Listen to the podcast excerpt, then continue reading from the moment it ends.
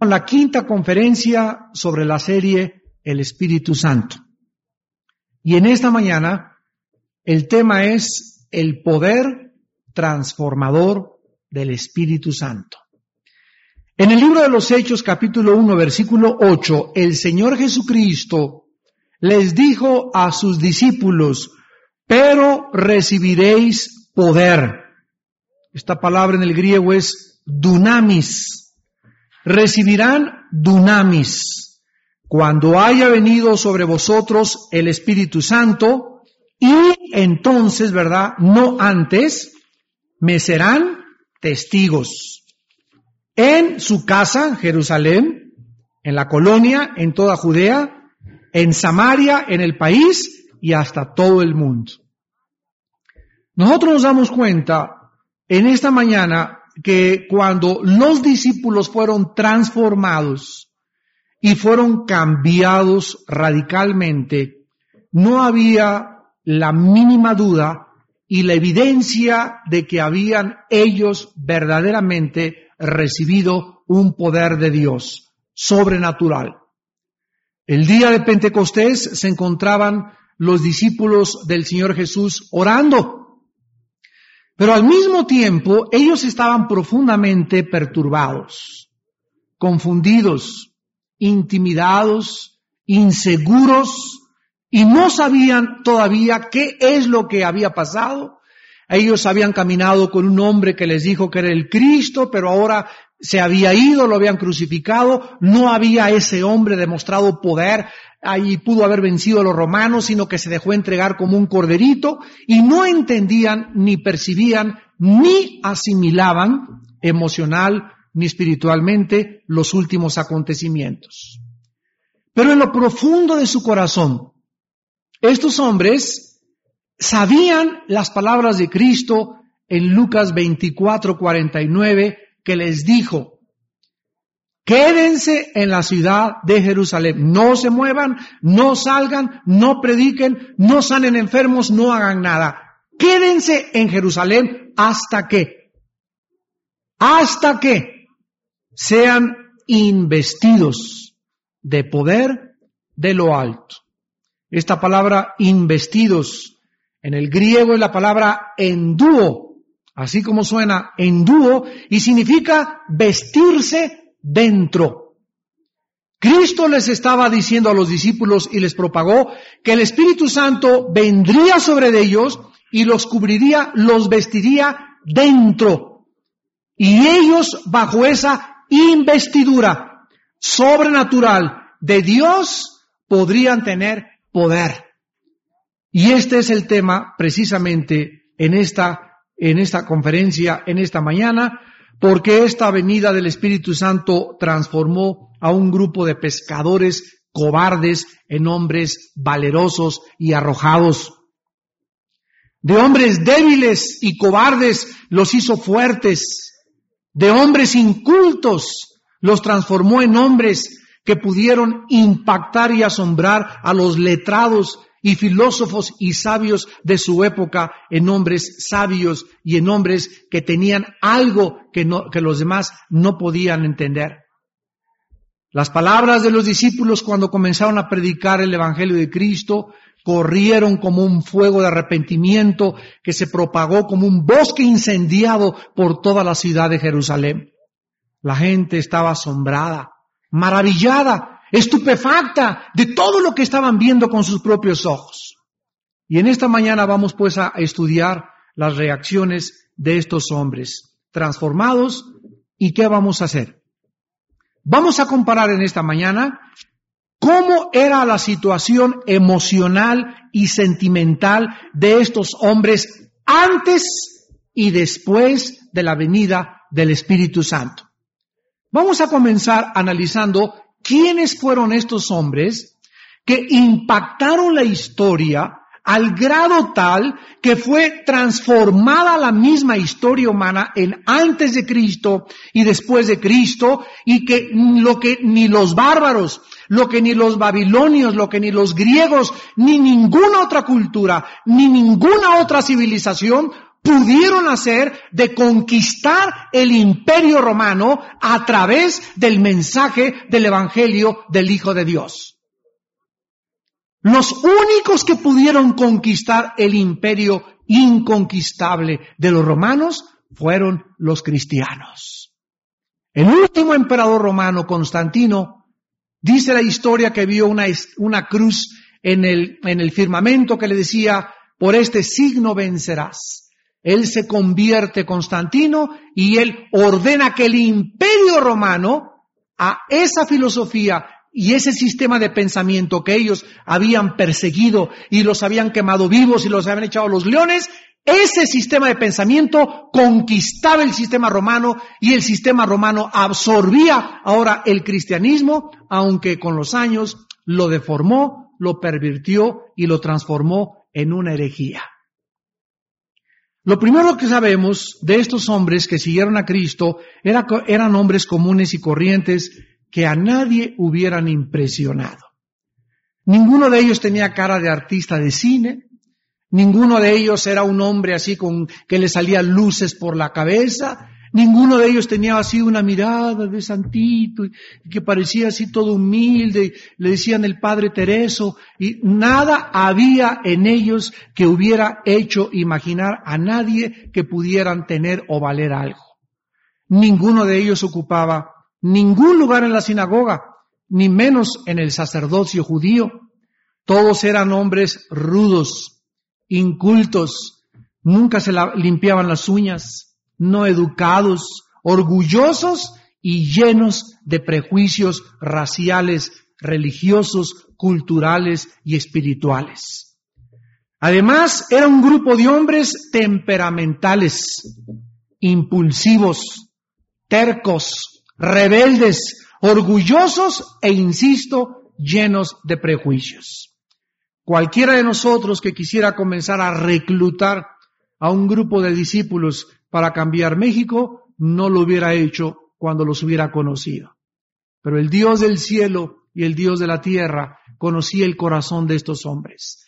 Y sabía precisamente que lo que estos hombres iban a sufrir, la transformación que iba a hacer Dios en sus corazones, era un mensaje a la humanidad desde hace dos mil años. Dios toma las piedras y Dios saca agua de las piedras. Dios toma a los hombres asesinos y los hace corderitos. Dios toma a los cobardes y los transforma en gigantes. Él es el Dios transformador.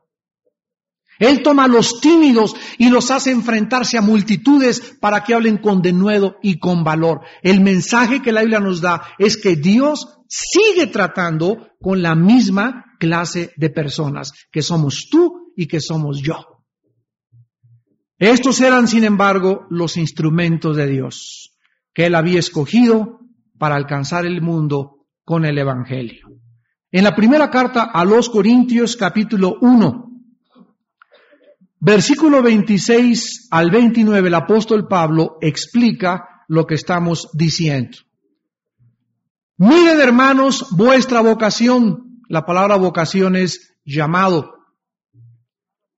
No hay muchos de ustedes sabios según la carne. ¿Cuántos sabios hemos tenido el siglo XX?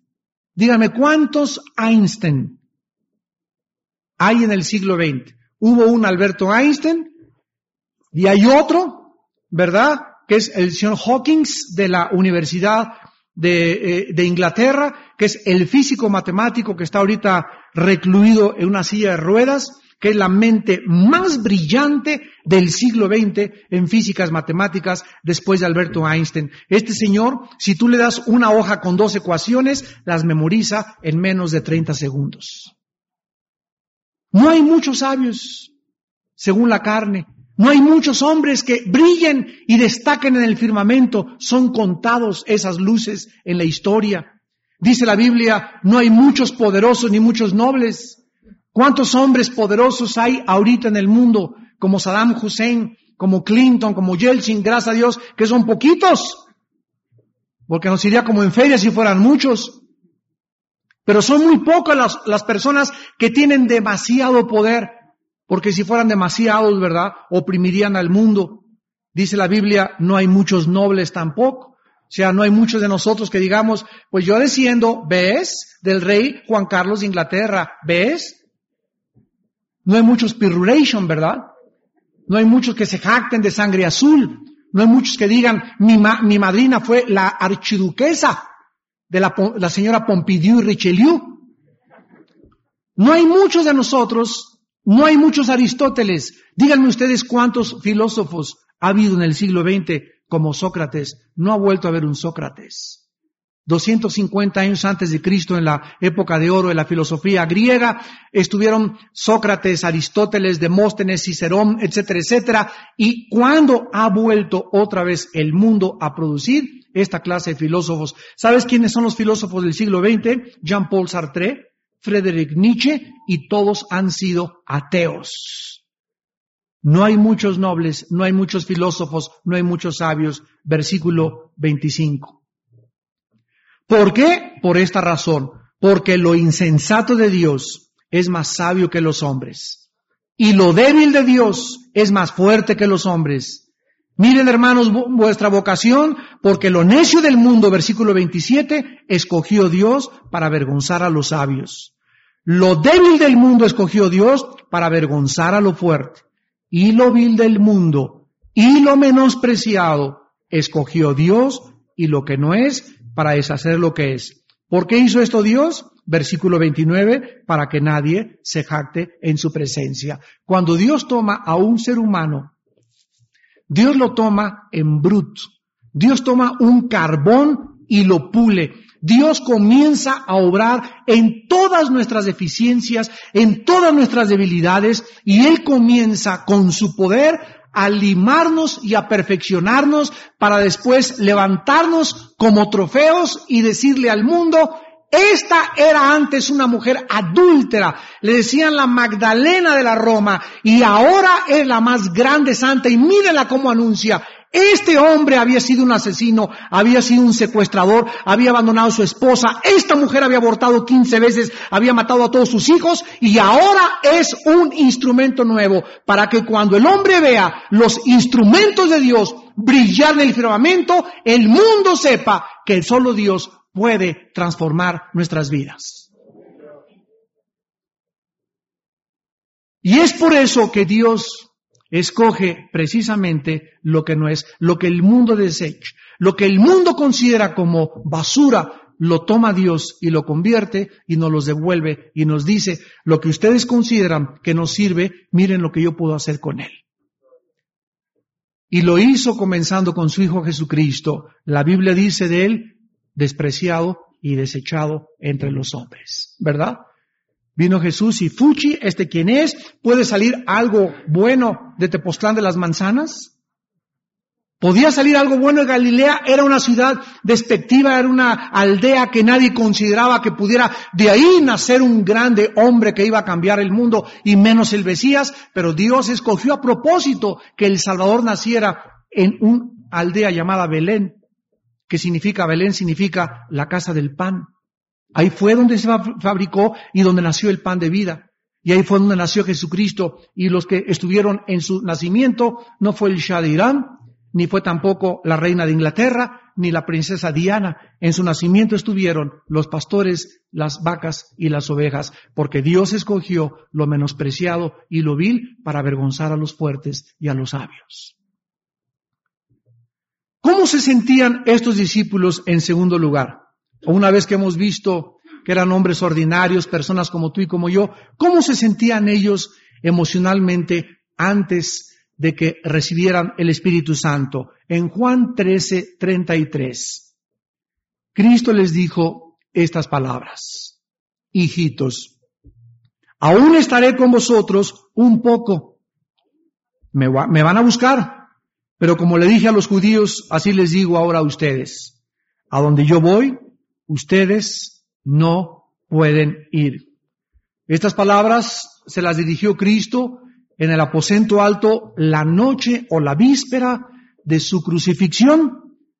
Él había tratado de prepararlos desde antes diciéndoles, es necesario que yo sea entregado en manos de pecadores, que sufra en manos de los judíos de mi propio pueblo, que me crucifiquen y que a los tres días resucite entre los muertos. Pero a pesar de la eh, educación y enseñanzas que Cristo les trató de impartir a los discípulos, ellos no lo habían cabalmente recibido. Finalmente, el apóstol Pedro dándose cuenta que el Señor Jesucristo estaba cada vez con un tono más serio y que en esa víspera estaba, me imagino, Cristo muy serio y muy triste en lo profundo de su alma, una tristeza que dice en Getsemaní que fue conmovido hasta las fibras más íntimas de su alma, de saber que iba a ser separado de su Padre, Pedro se arriesgó en su fragilidad humana. En Juan 13, versículo 37 y 38, y entonces le preguntó, ¿te puedo seguir ahora?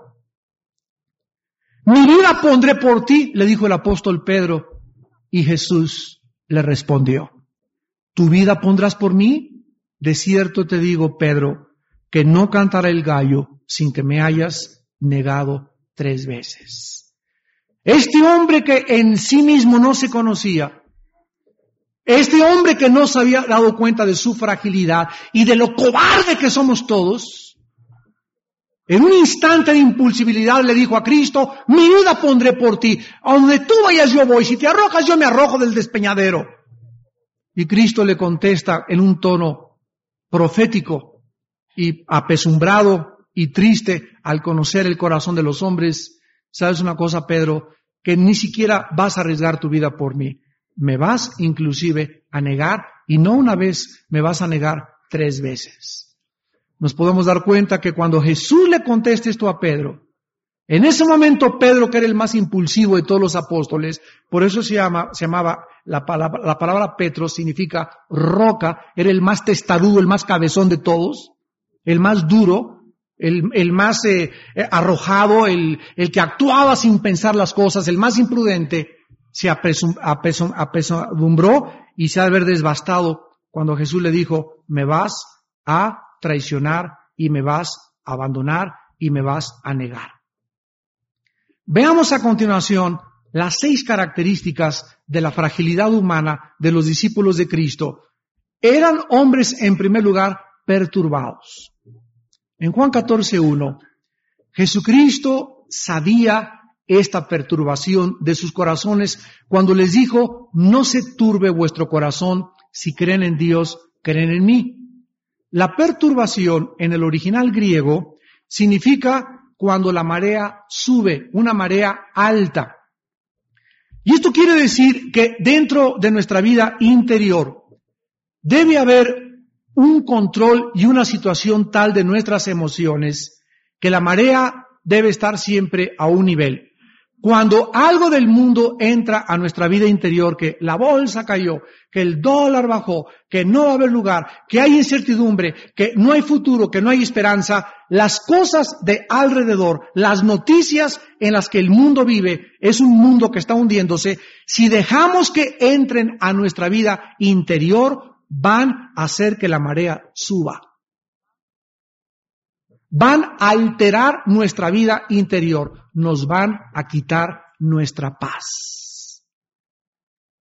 Y cuando comenzamos dentro de nosotros a perturbarnos, cuando comenzamos a sentirnos intranquilos y que, y ya me entró mi chocho y un tequila o un whisky o esto el otro o tratar de buscar una válvula de escape en lugar de que la paz de Dios que sobrepasa todo entendimiento guarde proteja, cubra nuestros pensamientos y nuestro corazón en Cristo Jesús, permitimos que el mundo nos comience a controlar. Estos discípulos comenzaron dentro de su corazón a alterarse, comenzó a subir la marea dentro de su corazón. Y era como un mar, ¿verdad? Que pasa y, eh, y, llega la marea y sube y baja y sube y baja. Ya no estaba en tranquilidad su vida interior. Por eso el apóstol Pablo en Filipenses 4 5 al 7 dice, por nada estén afanosos. No permitan que haya ningún fenómeno externo que entre a su vida y les quite la tranquilidad y la paz que Jesús dijo, mi paz les dejo, mi paz os doy. No podemos permitirnos, no podemos darnos el lujo, amados santos de Dios, que exista algo externo que entre internamente a nuestra vida y nos robe la paz de Dios que sobrepasa nuestro entendimiento. Estos hombres no sabían qué iba a pasar. Su, su maestro los iba a dejar. ¿Qué harían después? En segundo lugar, eran hombres confundidos. Jesús les dijo que ellos sabían el camino. Y Tomás en Juan 14, versículo 5, le contesta, Señor, no sabemos el camino a dónde vas. ¿Cómo vamos a poder seguirte si no sabemos el camino ni siquiera a dónde vas? Y es increíble que después, más tarde, en, esta misma conversación, en Juan 16, versículo 17 y 18, se comenzaron los discípulos a juntar entre ellos y a murmurar entre ellos y se dijeron entonces unos a otros, ¿qué es esto que nos dice todavía un poco y no me veréis? Y de nuevo un poco y me veréis, y porque yo voy al Padre. Decían pues, ¿qué quiere decir con todavía un poco? No entendemos lo que habla. Estaban absolutamente confundidos. No tenían percepción espiritual, no tenían discernimiento espiritual, no podía el Espíritu Santo enseñarles las cosas profundas que pertenecen ahora a nuestra vida como cristianos, porque aún el Espíritu Santo no se había manifestado en ellos. En tercer lugar, se sentían abandonados. Las palabras que Cristo les dijo, los voy a dejar, los dejaron paralizados con sentimientos de vaciedad, de soledad y de abandono. Y Jesucristo, sabiendo otra vez el estado emocional en que se encontraban, de que ya iban a ser abandonados, les dijo en Juan capítulo 14, versículo 18, no los dejaré huérfanos, vendré a ustedes. No los dejaré huérfanos. Ningún cristiano actual que ha nacido de nuevo puede jamás en su vida volver a sentirse, nadie me quiere, me siento sola, nadie me visita, aquí estoy pobrita, la solita, nomás ahí en mi casa yo sola, y nadie me ama, ni nadie, me siento abandonada por Dios. Todos estos sentimientos de autolástima y autocompasión de la chacha no vienen de Dios, son sentimientos destructivos. ¿Por qué? Porque Cristo nos prometió en, Mateo 28, he aquí estoy con ustedes todos los días hasta el fin del mundo. Ellos sí tenían razón de sentirse huérfanos y nosotros antes de conocer a Cristo nos sentíamos. ¿Cuántos hombres actualmente están rodeados o reyes o príncipes de servidores y de un ejército de personas a su alrededor y sin embargo son las personas más vacías y más solas de esta vida? ¿Cuántas veces tú mismo y yo también, en medio de una fiesta, en medio de una boda, en medio de, mí, de una multitud, nos sentimos en medio de tanta gente, nos sentimos tan solos y tan vacíos cuando no éramos cristianos? Pero Jesús dijo, no los dejaré solos, vendré a ustedes. En cuarto lugar, estaban atemorizados. En Juan 14, 27, Jesucristo les dijo, la paz les dejo, mi paz les doy. Yo no os la doy como el mundo la da. No se turbe vuestro corazón ni tenga miedo. Y el miedo es un sentimiento de que ya Dios no nos oye. El miedo es un sentimiento de que Dios no nos va a proteger. El miedo es un sentimiento antagónico a la fe que nos hace sentir que nos debemos de paralizar. El miedo paraliza, el miedo congela, el miedo te impide a que hables de Cristo, el miedo te impide a quedar mal con tu familia, el miedo te impide a que no puedas desarrollarte y desenvolverte con seguridad y convicciones en tu vida. Y ese miedo existe porque dentro de ti no hay paz.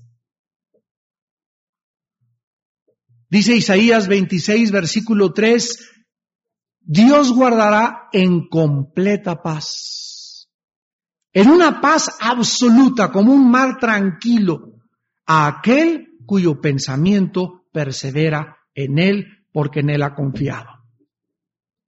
Esto nos revela que la ausencia de paz en la mente y en el corazón es una señal de peligro de que nos hemos soltado y ya no confiamos en Dios. Muchos de ustedes creerán que la fornicación es el peor de los pecados, otros creerán que el adulterio, otros creerán que el divorcio, otros creerán que la borrachera, sin embargo, todas estas son manifestaciones de la fragilidad y carnalidad humana, pero la incredulidad, la incredulidad es el pecado más grande que existe porque es el pecado que hace que tú desconfíes y no le creas a Dios. Y sin fe, Hebreos 11:6, es imposible que tú le des gusto y que tú agrades y que Dios esté contento con tu vida. La incredulidad. Por eso Cristo les dijo a los discípulos, miren las aves y miren los pájaros que no siembran ni cosen y vuestro Padre les alimenta. Entonces, ¿por qué tú no duermes? ¿Por qué tú estás tan preocupado por qué voy a comer y qué trabajo voy a tener y qué me voy a vestir? ¿Qué acaso no crees que yo soy Dios? Pero precisamente por tus dudas, precisamente porque tú crees que a lo mejor Dios no te va a hacer nada, por eso no recibes nada, porque sin fe es imposible que me des gusto. Pero cuando tú confías, cuando tú te arrojas en mí, cuando tú te consagras, Padre, yo no sé qué va a pasar, pero aunque me quitares la vida, en ti seguiré confiando y seguiré hablando y seguiré perseverando y, y creyendo en ti, es cuando Dios entonces recompensa la fe. Eran hombres en quinto lugar intimidados. El imperio romano era un imperio que tuvo fama por ser cruel con sus víctimas. Los romanos eran expertos, expertos maestros. Los chinos parecían Mickey Mouse con ellos en torturar a la gente. Si está famosa la tortura china, los romanos eran expertos en hacer sufrir y torturar a la gente. Fíjense lo que les voy a decir y que no se les muriera. Aquí oímos, ¿verdad? Que Llegan los judiciales y que le dan tehuacanazo, que le dan posito y que golpean a la gente y se les muere, se les muere el mortito. ¿Por qué? Porque no son expertos, dicen se les pasó la mano.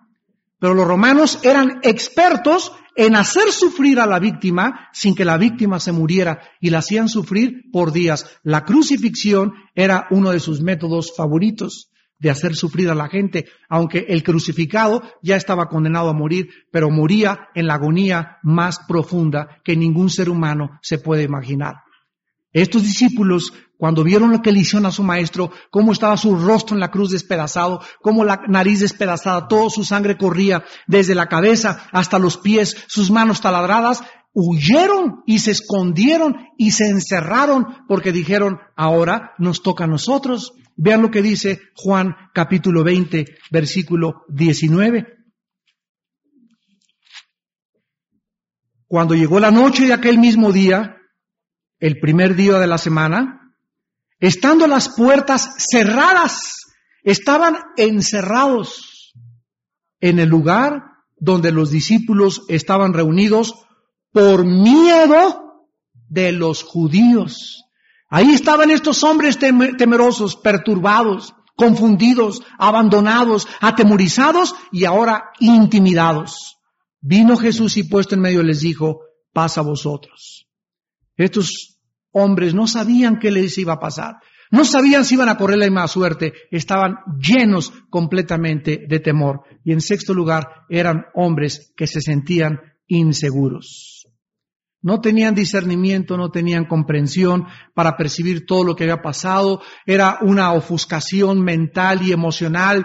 Parecía como una polvareda, como un huracán que había pasado y desbastado todo. Ese hombre que les dijo que era el Mesías, que había resucitado a Lázaro, que había caminado sobre las aguas, que había sanado a los enfermos, lo habían agarrado los soldados romanos y él pudo además decirles para atrás y se cayeron todos y sin embargo les entregó sus manos como cordero entregado al matadero, no dijo más que, no baló, le amarraron sus brazos, lo llevaron ante los jueces, no se defendió, no hizo nada y muere crucificado y no entendían cómo podían conciliar, no había congruencia entre aquel que tenía tanto poder y entre aquel que desde la cruz Podía desclavarse, pero sin embargo no lo hizo. Ellos no habían entendido que los pensamientos de Dios no son nuestros pensamientos y los caminos de Dios no son nuestros caminos. Lo necio de Dios es Cristo, lo vil del mundo es Cristo, lo menospreciado del mundo es Cristo. Y eso fue lo que Él había escogido para vencer con el poder del amor y el Espíritu el mundo entero.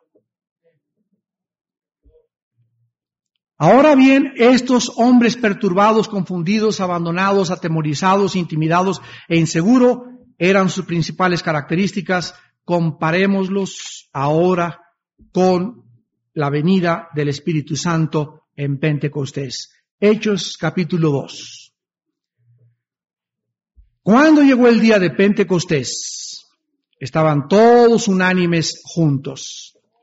Y de repente vino del cielo un estruendo como de un viento recio que soplaba, el cual llenó toda la casa donde estaban sentados. Y se les aparecieron lenguas repartidas como de fuego, asentándose sobre cada uno de ellos.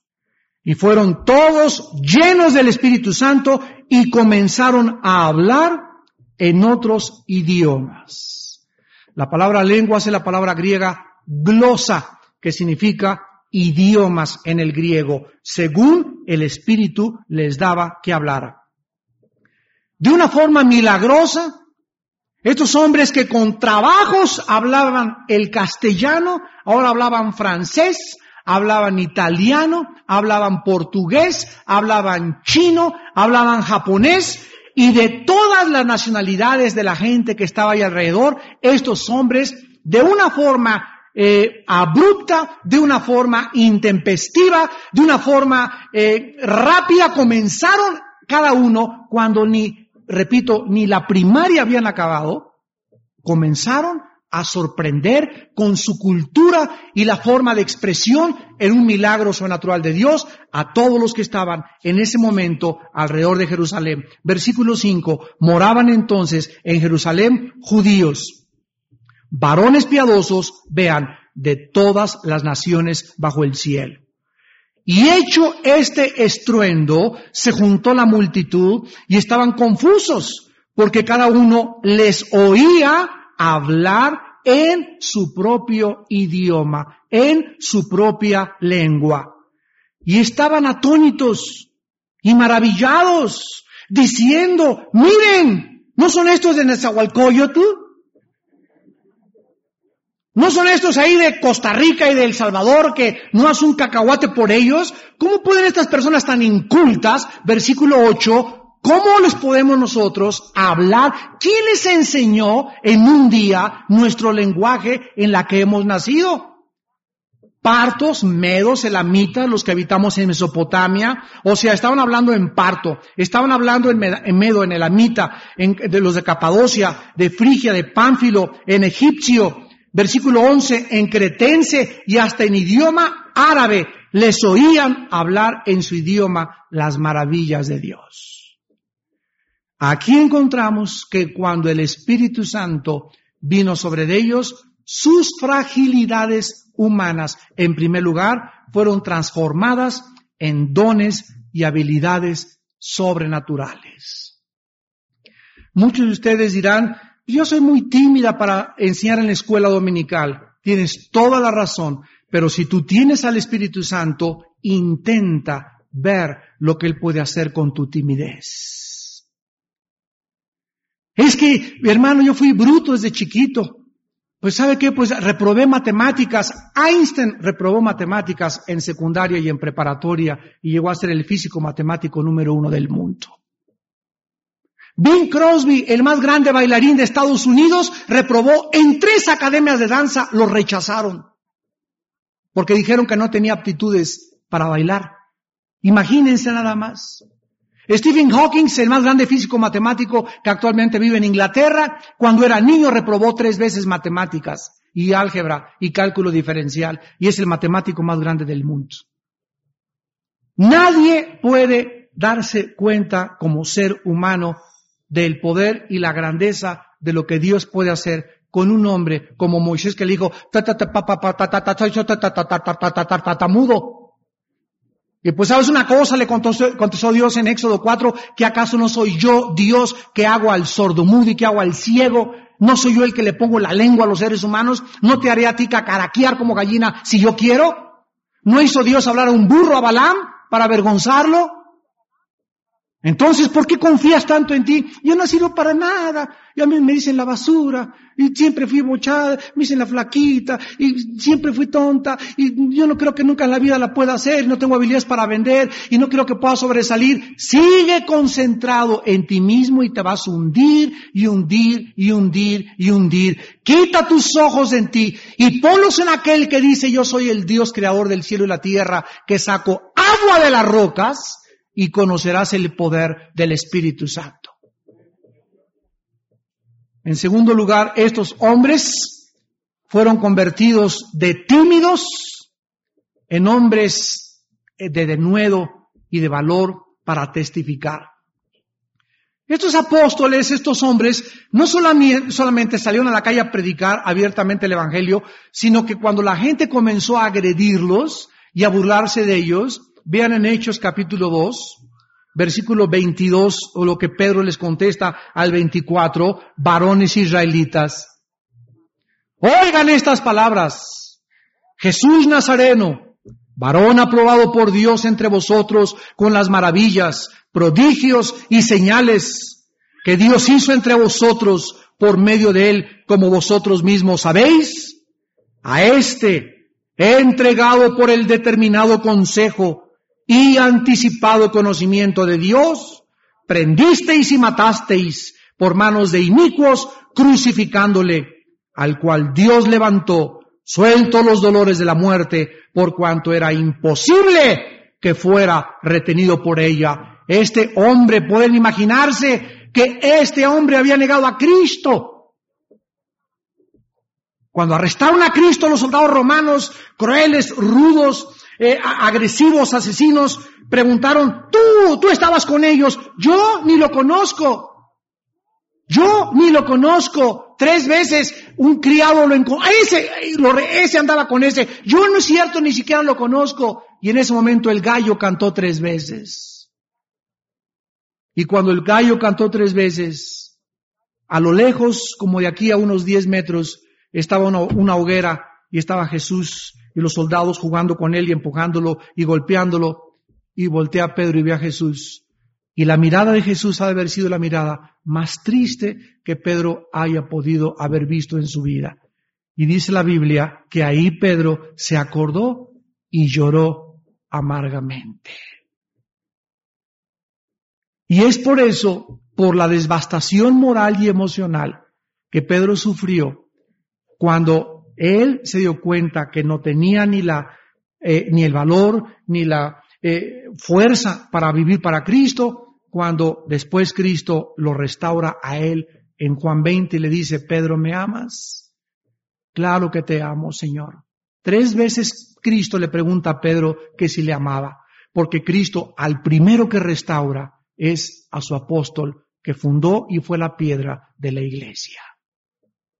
Nos damos cuenta pues que cuando Pedro es transformado y cuando Pedro como una piedra chiquita en la iglesia se da cuenta que Cristo es la piedra grande, el fundamento de la iglesia, pero que a Él se dan las llaves del reino y Él es el primero en testificar, es por eso que este hombre es transformado y cambiado de un hombre tímido en un hombre valeroso para poder testificar. En tercer lugar, sus temores y la intimidación que tenían del gobierno romano fueron convertidos en un sentimiento de invencibilidad. ¿Saben ustedes que comenzaron los judíos a criticarlos? Los comenzaron a meter a la cárcel por predicar a Cristo y les amenazaron para que ellos dejaran de predicar.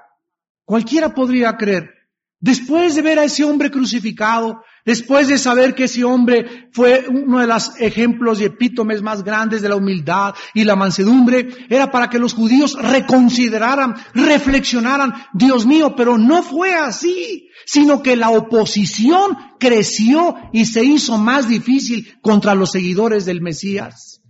Y encontramos esto en, Hechos 4, versículo 18, donde la Biblia registra que entonces llamándolos, les intimaron, o sea, les amenazaron que en ninguna manera hablaran ni enseñaran en el nombre de Jesús. El Sanedrín era la máxima autoridad de Israel. Eran los que habían entregado a los romanos a Jesucristo, formada por los más grandes teólogos religiosos de Israel. Pero a pesar de que pasaron una noche en la cárcel, estos discípulos no se intimidaron. No le tuvieron miedo a sus líderes religiosos ni al gobierno romano conocido, repito, por su crueldad, sino que ellos se levantaron y dice el versículo 19 y 20.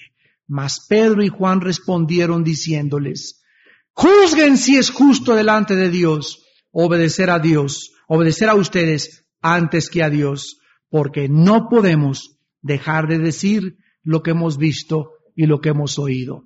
Y tú, amigo, y tú, amiga que me escuchas, cuando en tu familia te dicen, ya eres de la Biblia, ya eres de los aleluyas, ya, ya te cambiaste religión. No, no, pues mira, no exactamente, ¿verdad? Pero este, tú eres de esas personas que dices que ya recibieron al Espíritu Santo y sin embargo te dejas intimidar por la familia, te dejas intimidar por tu jefe de tu trabajo que te va a amenazar, que si no te vas a acostar con él, te va a quitar el trabajo y tú como tonta secretaria, ahí pues a lo mejor, o como tu jefe que te dice que si tú no robas junto con él, te va a despedir. Tú te dejas intimidar cuando tienes el poder de Dios en tu vida. Es posible que los cristianos en la preparatoria y en la universidad, porque se para un burro ahí que le dicen maestro y dice que venimos del chango y todos los, los estudiantes, ja, ja, sí es cierto, tú porque eres cristianito, ahí está el cristianito, mire, este cree que venimos de Dios, ahí no es cierto, te dejas intimidar por todos ellos, en lugar de que te pares y les digas, yo no puedo dejar de decir lo que Cristo ha hecho en mi corazón, porque los burros son ustedes. Este es el poder del Espíritu Santo que los cristianos tenemos actualmente en el siglo XX. Yo creo que los cristianos actuales están hechos de plastilina. ¿Saben ustedes que los mormones son más agresivos que nosotros? Los testigos de Jehová son más agresivos que nosotros. Los comunistas están dispuestos a morir por el comunismo. ¿Y tú? Tú te dejas intimidar por un maestro. Eh, pues mi cuñada me dijo que si quería fuera, yo fuera madrina de ramos de mi sobrino en su primera comunión. Y como no quiero quedar con la familia, ¿cómo que no quieres quedar con la familia? Estos hombres quedaron mal con el mundo entero, con un imperio. Por causa de Cristo. Y tú, por tu familia, ¿te intimidas? ¿Realmente se puede decir que ha sido transformado por el poder de Dios? Y finalmente estos hombres fueron transformados sus sentimientos de soledad y de orfandad y de abandono en un gozo perseverante.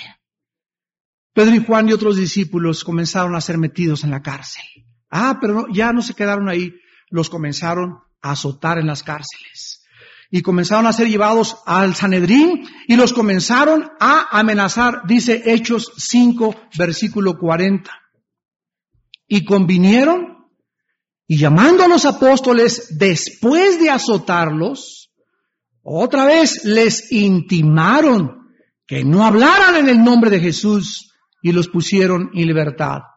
Pero, ¿les detuvo a estos hombres el castigo?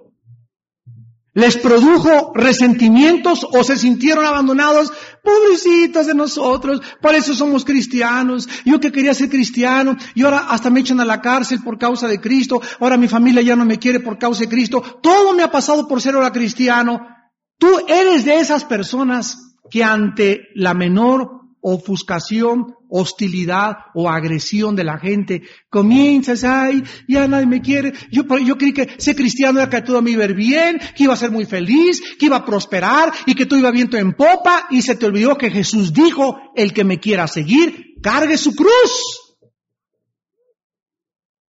¿Y qué significa la cruz? Es el instrumento de muerte del gobierno romano. Ese instrumento donde tenemos que morir. Un crucificado, cargar una cruz es el que llevaba una cruz en Jerusalén. Era, era símbolo de oprobio, de vergüenza, de, de, de, burla de la gente, porque solo los criminales les hacían cargar una cruz. Así dice Cristo, que debemos caminar del mundo cargando una cruz, no avergonzándonos de la humillación y la burla que el mundo pueda tener contra nosotros. Si tú no tienes y estás dispuesto a pagar esta humillación y sufrir públicamente, comenzando en tu familia, por Cristo, no eres digno de seguirlo. A estos discípulos no los detuvo nada ni tampoco nadie los podría amedrentar. Dice el versículo 41 y 42 de Hechos 5. Y ellos salieron de la presencia del concilio llorando y quejándose. Esto dice, salieron gozosos. Vean lo que dice la Biblia de, de haber sido tenidos por dignos ¿Qué significa esto? Que no todos somos dignos de sufrir por Cristo como los mártires.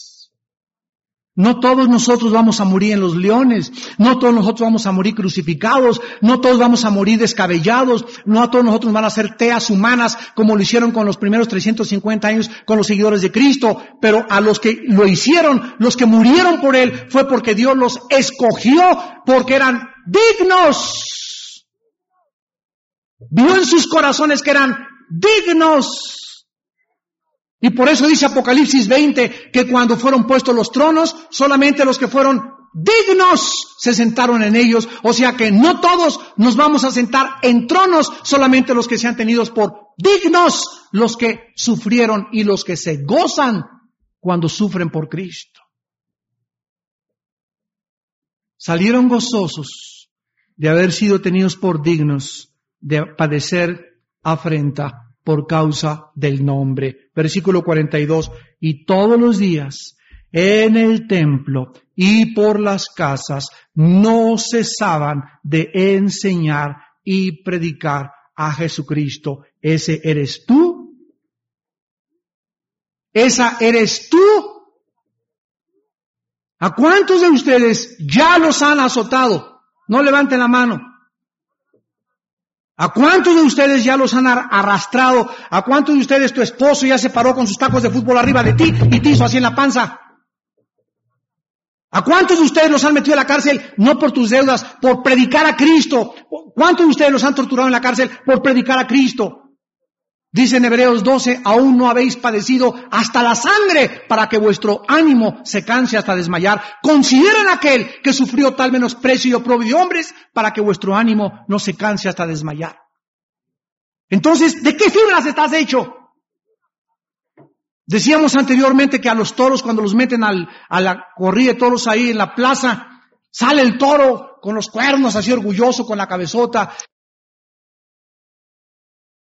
y ándale un par de banderillas y luego le meten otro par y le meten tres pares de banderillas y comienza a borbotones a salir la sangre para debilitar su fuerza y para que el toro, el héroe ante la gente que se cree que eso eres por ponerse con un animal frente a frente, el tonto este, pueda hacer la faena con su muleta y todo el mundo le aplauda y él salga hasta con las orejas y con el rabo. Y después de las banderillas le meten al toro un rejón y le vuelven a abrir más grande aquí la cerviz para que le salga más sangre. Y si el toro, a pesar de las banderillas y a pesar del rejón siguen vistiendo y pegándole al caballo, ¿saben lo que hacen las autoridades de una plaza de toros? Lo indultan, le perdonan la vida para que se conserve como un garañón y mantener la ganadería de, una forma más excelente. Y tú, y tú cuando a la primera banderilla, ¡ay, ay, ay, Cristianos que los exhortan y ya no vuelvo a la iglesia porque me exhortaron, me dijeron que tenía cara de nuez, me dijo el pastor que ya no me casara, me dijo el pastor que no fui a esto, ahí me hablan muy feo, ya no regreso, todos son hipócritas, hechos de mermelada, McCormick son los cristianos de actualmente, duermen en, sábanas de seda y se peinan con peines creen en Santa Claus y se peinan con raya y ven caricaturas y todavía leen el Calimán.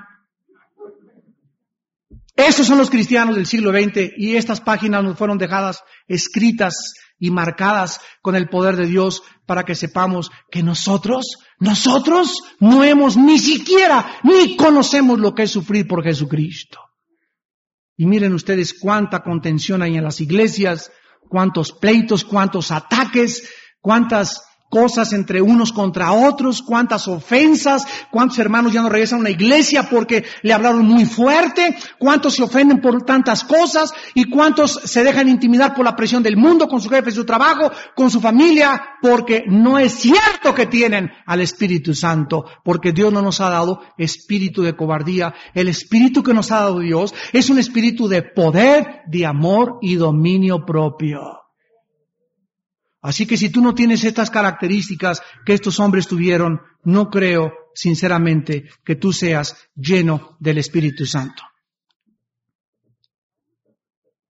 La única respuesta que nosotros encontramos en esta mañana es que la vida de un ser humano no puede ser cambiada ni transformada por ningún método científico ni filosófico, ni el control mental, ni la dianética, ni la nueva era, ni los gurús, ni las tradiciones, ni las filosofías orientales, ni el, nada, ni la psicología, ni la psiquiatría, nada puede cambiar a un hombre de cobarde en valeroso de la noche a la mañana. Nada puede cambiar a un hombre de tímido en arrojado, de cobarde en valiente, de una persona que no tiene habilidades en una persona que asombra por las manifestaciones que Dios hace a través de él. Nadie más que el poder del Espíritu Santo. Y recibirás poder.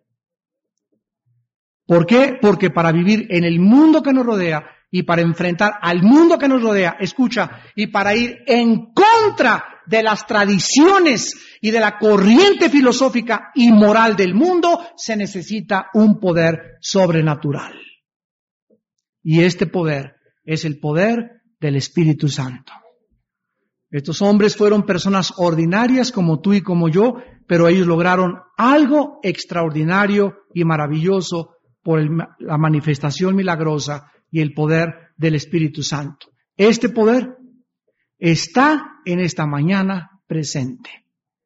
Y cualquiera de ustedes en esta mañana que cree en la sangre derramada de Jesucristo en la cruz del Calvario y le recibe como su Señor y como su Salvador, comenzarás a experimentar de una forma progresiva este poder sobrenatural que cambiará revolucionará, transformará tu vida hasta las fibras más profundas de tu ser.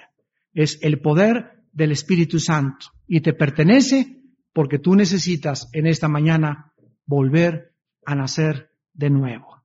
Inclinemos nuestra cabeza.